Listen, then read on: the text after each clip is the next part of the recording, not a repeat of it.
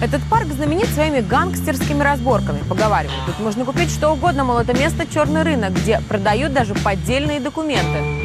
Тут стоит королева ангелов и открывается прекрасный вид на даунтаун. А еще когда-то отсюда начался Голливуд. Сегодня сток где снято в Эхо-парке.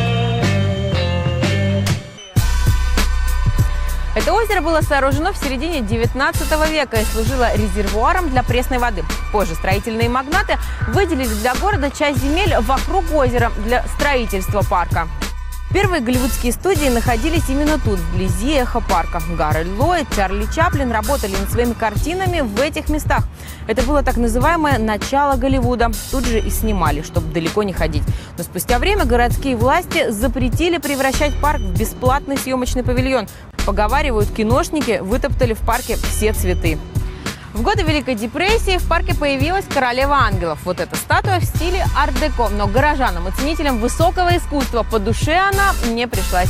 Архитектор Адама и Шарплес выслушала в свой адрес много критики, но статую так и не убрали. Долгое время в парке орудовали банды Лос-Анджелеса. Район был очень криминальным. Место с такой богатой историей просто не могли обойти стороной голливудские режиссеры. Культовые кадры с фонтаном вы могли видеть во многих фильмах и клипах. Парк фигурировал в культовом фильме «Тренировочный день» с Дензелем Вашингтоном. В фильме «Стой» или «Моя мама будет стрелять», где играет молодой Сталлоне, парк тоже есть. История Лос-Анджелеса, умереть заново, под Сильвер Лейк, национальная безопасность. Все эти фильмы снимались тут. Парк фигурирует в фильме «Я Сэм» с Шоном Пеном и Мишель Пфайфер в главных ролях.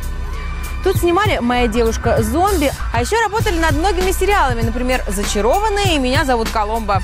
Кстати, парк вы можете увидеть и в продолжении нашумевшего сериала «Секс в другом городе. Поколение Q», премьера которого назначена на декабрь этого года.